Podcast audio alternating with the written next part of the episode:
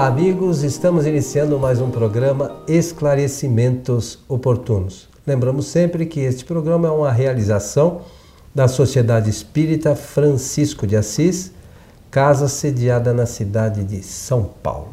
Conosco, como sempre, nosso companheiro Milton Felipelli. Tudo certinho, seu Milton? Tudo bem. Obrigado, amigo Coelho. Estou bem, já pronto aqui para mais um programa e pela oportunidade desejar a todos os nossos amigos que os bons espíritos nos ajudem sempre. Ô, meu amigo Milton, vamos atender aqui mais uma solicitação que diz o seguinte: Qual a diferença entre mediunidade e medianimidade? Interessante a pergunta porque a gente quase não lê sobre isso, nem ouve. Pouco se fala, né? Eu até gostaria de saber de onde, como é que a pessoa, é, como é que nasceu essa dúvida, se ela ouviu de algum expositor, se leu em algum livro, porque são raras as pessoas que procuram conhecer isso em detalhes. E a oportunidade vai, vai dar chance também de nós falarmos a respeito da faculdade em si, que é o que mais é importante. Então, muito bem, seu Milton. Olha, é, você, eu, pelo que eu estou vendo, você já tem aí o livro dos médios em cima da mesa, isso, aí na sua mão. Isso, isso. Então, eu vou pedir você a gentileza de ler o, o que Kardec escreve para depois fazer um comentário maior. Então, aqui é o capítulo 32 que, do livro dos médios que tem lá o vocabulário espírita. Então diz assim: medianimidade, faculdade dos médios, sinônimo de mediunidade. É isso mesmo? É, o Kardec usava a vez ou outra como sinônimo, mas ele já vai tipificar. Então, essas duas palavras, a miúdo, são empregadas indiferentemente, querendo dizer, é, querendo fazer uma distinção, é, poder é, se ia dizer que mediunidade tem um sentido mais geral e medianimidade um sentido mais restrito. Ao dom da mediunidade, a medianimidade mecânica. Muito bom. Isso é interessante. Se nós eh, nos acostumarmos a expressar pelo vocabulário espírita, uhum. nós falaremos as coisas de maneira certa. Isto é, colocaremos as palavras de acordo com a coisa correta. E se isso acontecer, vai melhorar muito a nossa conversação, porque nós, os espíritas, deveríamos a rigor, usar só o vocabulário espírita para designar fenômenos, coisas e acontecimentos. Kardec, eu não me lembro exatamente aonde, você é mais, muito mais estudioso, você talvez se lembre. Diz assim: se a gente usar, der um nome para cada coisa, a gente não se confundiria tanto, Isso né? Mesmo. E nós, por eu não sei se preguiça ou sei lá o que, é, achamos que, não, mas é tudo a mesma coisa. Na verdade, não é, né? É, é, mas eu penso que se trata de questão de cultura interior. Cada pessoa tem a sua cultura interior e ela vai usando é, de acordo com, inclusive, essa cultura. A palavra cultura aí tem que ser visto ligado com os nossas, as nossas antecedências filosóficas, religiosas e sociais. Quando uma pessoa acostuma, eh, se acostuma com um vocabulário de uma determinada religião, ela depois que ingressa no espiritismo, ela continua usando o vocabulário anterior. É o que, ou pelo menos o, a coisa mais corrente, né? a forma de expressão mais corrente que é a que a maioria usa. Né? Isso mesmo. Então, começar então, essa explicação dizendo o seguinte: Kardec iniciou um vocabulário espírita, ele não pôde terminá-lo. Ele partiu em 1869 e ele então deixou de completar esse trabalho que ele vinha fazendo muitíssimo bem. Mas nós, nós podemos, pela que já temos aí no, no livro dos médiuns, é, pelo menos temos uma noção da, do como ele pretendia fazer. vou fazer um comentário histórico só para ajudar aqui naqueles que gostam de estudar, de examinar a matéria. Vocês notaram que Kardec diz assim, que no geral essa palavra é, também é usada, é, a medianimidade, com o sentido de mediunidade. Ele dava, deu a entender que muita gente escrevia, mas na verdade era só ele que fazia naquele tempo isso, porque não havia ainda uma difusão tão grande é, dos, de livros, de autores e tudo mais, de estudantes e pesquisadores. Então, ele está falando dele próprio ali. É, ele usava, assim, essa expressão, a palavra medianimidade, também com o mesmo sentido, mas notem que é muito mais fácil falar mediunidade do que medianimidade. Mas elas são duas coisas, uma complementa a outra e, e uma vai dar, um, vai dar uma explicação. Quando ele usa a palavra mediunidade, está falando da faculdade que todos os seres humanos possuem. Olha o que eu disse. Mediunidade é a faculdade que todos os seres humanos possuem, em diversos graus e tudo mais. Agora, quando se trata de medianimidade, significa do tipo mediúnico que a pessoa tem. Às vezes a pessoa ela tem a faculdade, mas não é médium de intermediação. Não, não recebe espíritos, é assim que fala o povo não recebe influência, de, influência recebe, mas não caracteriza essa intermediação. Nem a, por seu intermédio os espíritos falam, nem pela sua mão os espíritos escrevem, nem vê espíritos, nem ouve espíritos. Então, ela possui a faculdade como está ali na latência. Agora, quando o indivíduo ele é só médium psicógrafo, por exemplo, isto é, quando ele grafa o pensamento dos espíritos, então ele possui a faculdade chamada mediunidade, mas também a medianimidade da psicografia. É, uma, é um tipo, vai tipificar o, a, a faculdade em si. Dá para entender? É, é, é, é uma coisa mais específica. Né? Específica, né? palavra certinha, essa específica, detalhadamente específica. É interessante para quem estuda a doutrina e poucos conhecem isso, né, Milton? Até porque a maioria ah, diz assim: médium vidente, médium audiente e não se é, atenta para esse detalhe que Kardec trouxe lá no seu material, já em 1800. O livro dos médios foi editado em que ano, Milton? Em janeiro de 1861. Então, já se vão aí 154 anos, né? E com sucesso, é um livro. 155 já, né?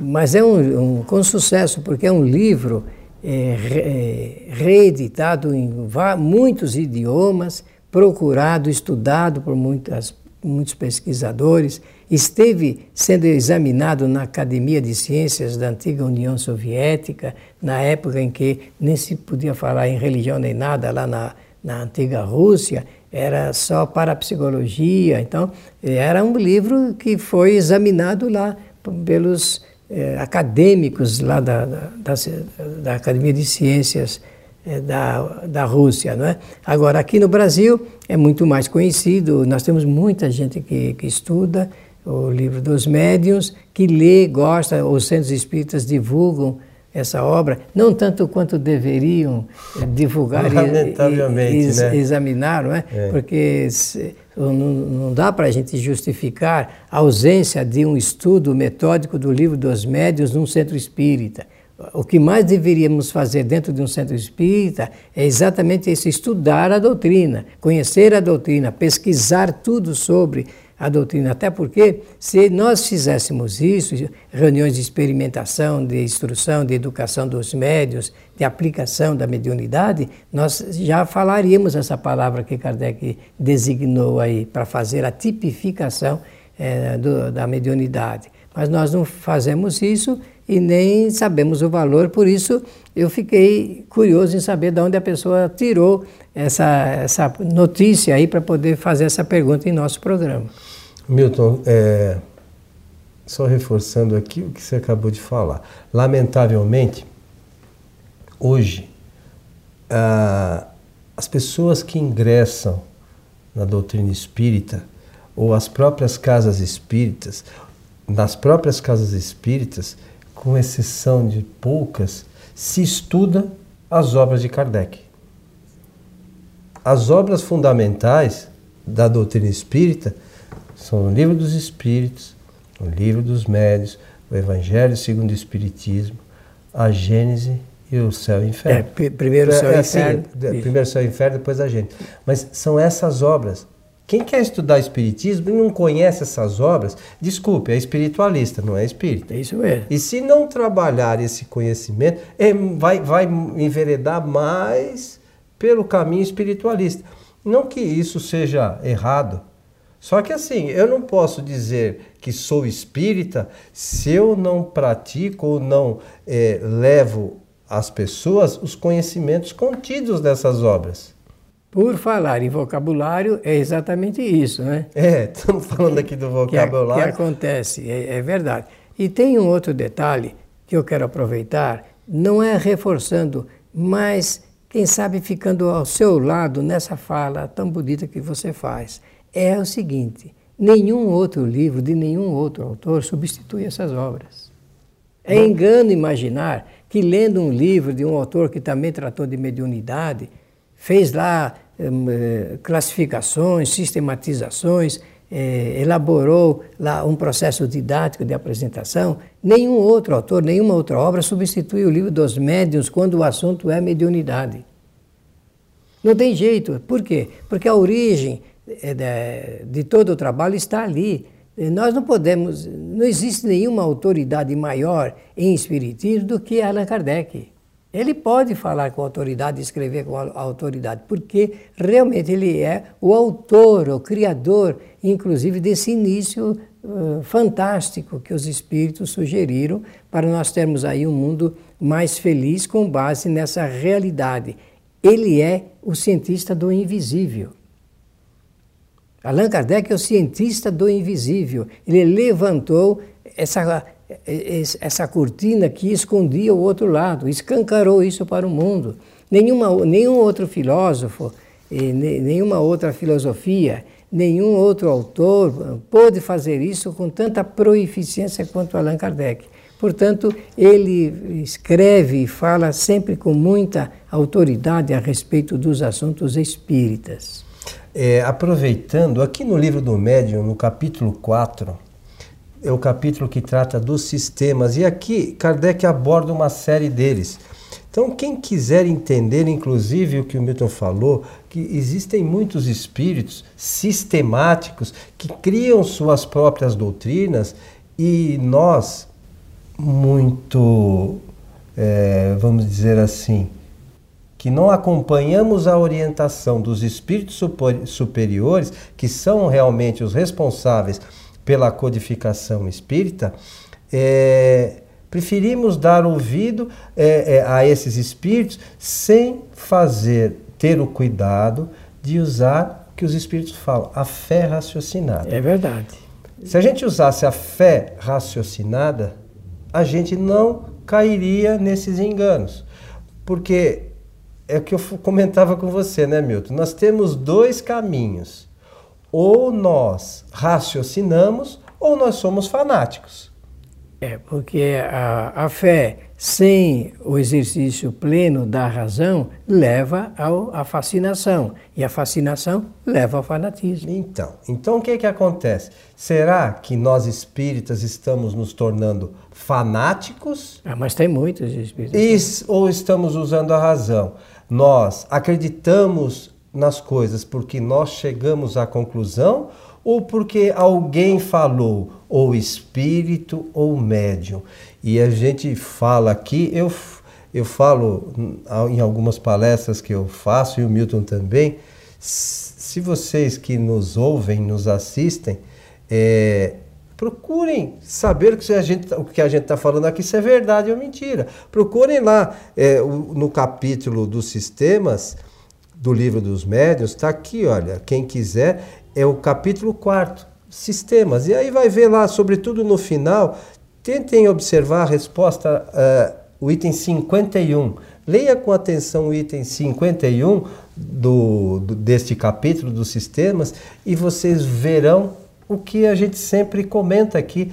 Não, como é que uma obra, veja, como é que é, é, esse, todo esse conteúdo que nos foi trazido por, por espíritos superiores, que nós, né, Milton, não temos nem ideia da do grau de conhecimento desses espíritos. E ele foi, foi é, o conteúdo foi trazido por esses espíritos e supervisionado por eles. Kardec simplesmente colocou aqui em ordem. Não é isso? Como é que uma coisa trazida por espíritos com esse grau de conhecimento ia estar tá faltando um pedaço que precisasse de um complemento? E os espíritos, como são superiores, eles têm a humildade de falar assim: olha. Se faltar alguma coisa, isso vai ser comprovado cientificamente né? E o que se trouxe de novo da doutrina? Alguma coisa foi Não, comprovada cientificamente? Em termos de ciência, só, só especulações. É lamentável. Só então, especulações. É como se a gente continuasse acreditando em Papai Noel, em Coelhinho da Páscoa, até por mim, né? Não acreditem no coelho aqui. Não. Verifiquem se o que a gente está falando é verdade ou é mentira. Ou a gente vai se tornar fanático. A gente precisa escolher o que a gente quer para a nossa é, vida. É, não né? cabe o fanatismo dentro da, da doutrina espírita, do exercício, da corrente, da motivação, do movimento, porque o espírita ele, ele tem que estudar a doutrina. Tem. Não há como ser espírita sem estudar a doutrina, não é? Então, é, quando se fala de, de fé raciocinada, Fé, nós já sabemos, é certeza, é convicção. É convicção, é comprovação. Isso é a fé, fé íntima das pessoas, não é a crença nem adoração, porque a crença e a adoração já são estágios anteriores a essa convicção. A convicção. Então é preciso ser espírita convicto, ter aquela certeza. Certeza, quando eu falo olha, os espíritos, uh, desejo que os espíritos superiores nos ajudem, é porque eu tenho a certeza absoluta, nós podemos ser ajudados por eles se nós tivermos o quê? Tivermos essa confiança e criarmos essa predisposição deles nos ajudarem. Não é assim? É. Essa é a nossa saudação. Fé raciocinada. E raciocinada, o raciocínio é a lógica da vida. Passa tudo pelo crivo da razão. O que não é razoável, nós não devemos aceitar. É, dia desse eu assistia na internet a palestra de um, de um desses filósofos e tal, e ele falava é, é, sobre questões hoje que está muito aí em evidência, de livros de autoajuda ele disse uma coisa que para mim pareceu bastante interessante e engraçado até. Esse livro de autoajuda serve bastante para quem escreveu. É porque não tem como escrever um livro de autoajuda para os outros, é só né? para mim mesmo. Pois é, aí ele fala, ele até comentava, olha, eu tenho a fé inabalável. Ele falou, então, você tem uma fé inabalável? Fica na beira do, do, de um edifício de 50 andares e fala assim, pula e fala assim, eu vou voar e vê se voa. Então, é, as coisas têm que ser raciocinadas. Não é porque alguém falou alguma coisa que a gente tem que acreditar e achar que aquilo é, é a solução de todos os nossos problemas. É, a doutrina espírita tem é, as informações necessárias para todas as pessoas que buscam isso. Só que precisa estudar. É, é necessário conhecer. Estudar significa conhecer. Bem, então, olha, é, penso que nós falamos a respeito de mediunidade e medianimidade, mostrando ali é, aparece, é, o que parece é, é a pequena e fundamental diferença colocada por Allan Kardec. O senhor Milton Felipe estamos chegando ao final de mais um programa Esclarecimentos Oportunos. E pela oportunidade, agradecer a atenção de todos, desejando-lhes que os bons espíritos nos ajudem sempre.